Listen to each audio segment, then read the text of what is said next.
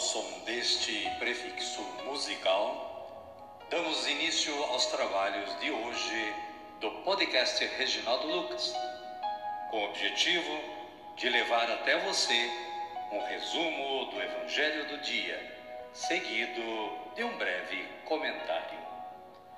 Temos como subsídio o Diário Espiritual da Paulus, intitulado Dia a Dia com o Evangelho.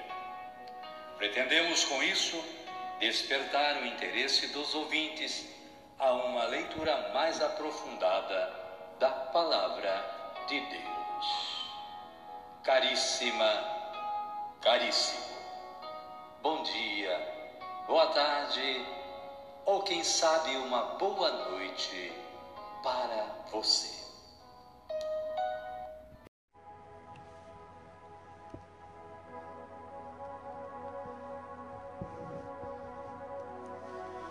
Hoje é 30 de setembro de 2023. É sábado e estamos ainda na 25ª semana do tempo comum.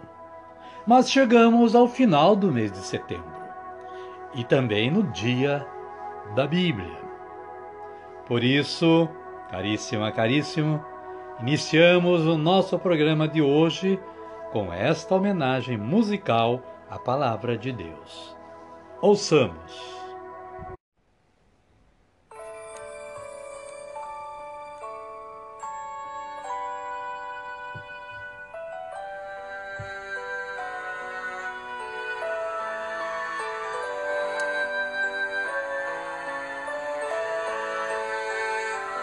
Santo Livro com Padre Zezinho. Santo Livro, louvado seja Deus por seus autores, louvado seja Deus por seus leitores. Santo Livro, Santo Santo Livro que contemplar. Santo livro, santo livro, santo livro que me ensina a caminhar. E demos vivas a palavra de Deus.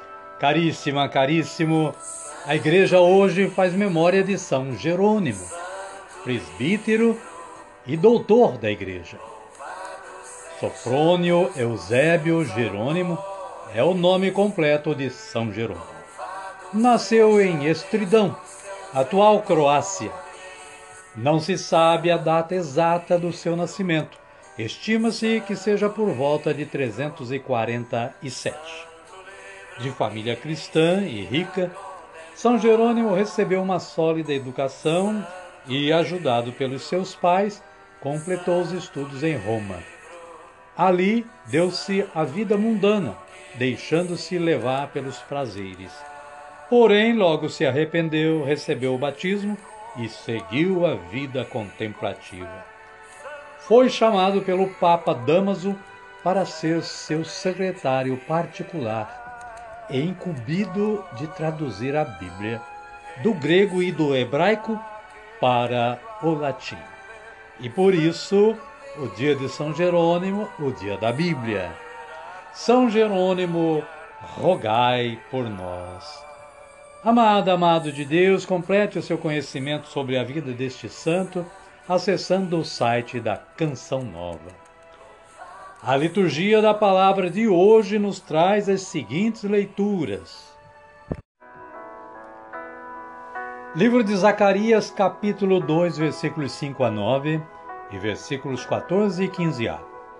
Salmo responsorial é a passagem de Jeremias no capítulo 31, versículos 10 a 13, e tem esta antífona: O Senhor nos guardará, qual pastor, a seu rebanho. O Evangelho de Jesus Cristo é narrado por Lucas, está no capítulo 9, versículos 43b a 45.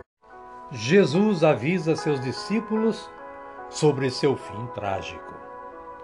O filho do homem será entregue nas mãos dos homens. Amém, querida? Amém, querido? Então vamos rezar. Vamos dizer assim. Vinde, Espírito Santo, e enchei os corações dos vossos fiéis, e acendei neles o fogo do vosso amor. Enviai o vosso Espírito, e tudo será criado, e renovareis a face da terra. Oremos. Ó Deus, que instruístes os corações dos vossos fiéis com a luz do Espírito Santo, fazei que apreciemos retamente todas as coisas, segundo o mesmo Espírito, e gozemos sempre da sua consolação. Por Cristo, Senhor nosso. Amém. Agora sim, agora estamos preparados para acolher o Santo Evangelho. Mas antes, vamos ouvir este cântico de aclamação.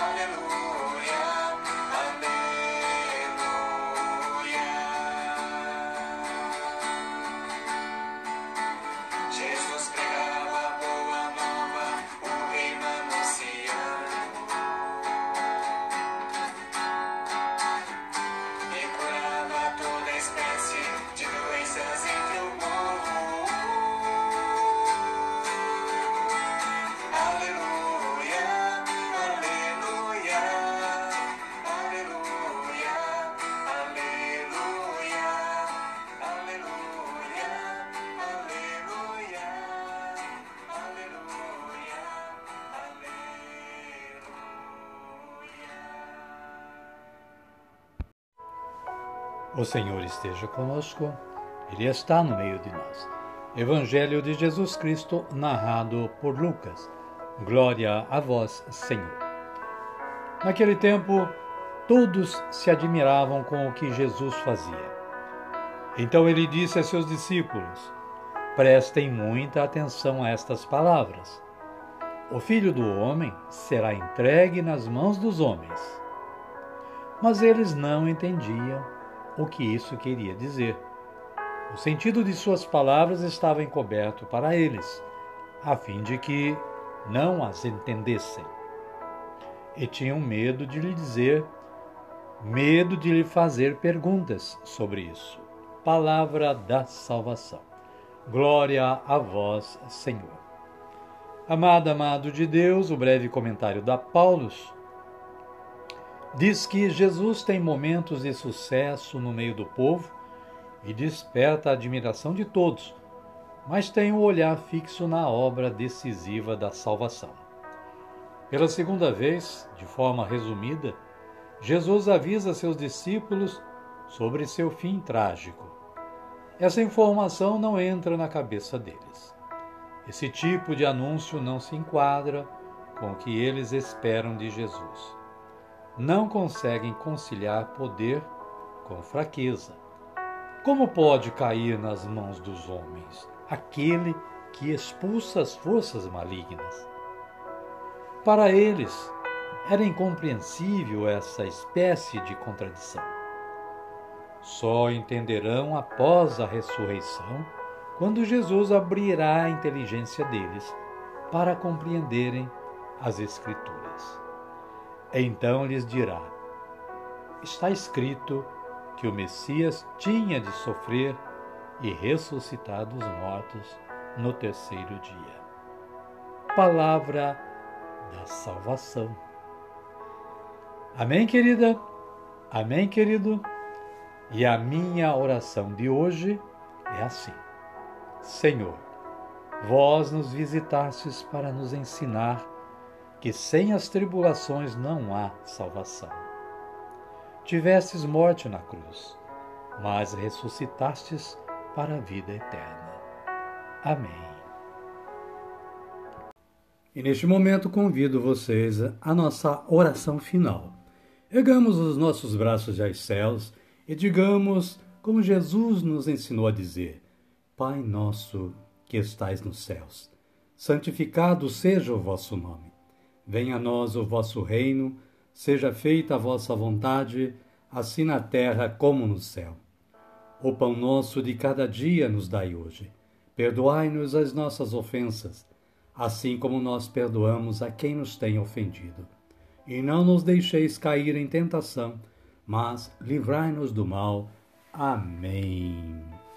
E desta forma, amada, amado de Deus, chegamos ao final do nosso trabalho de hoje.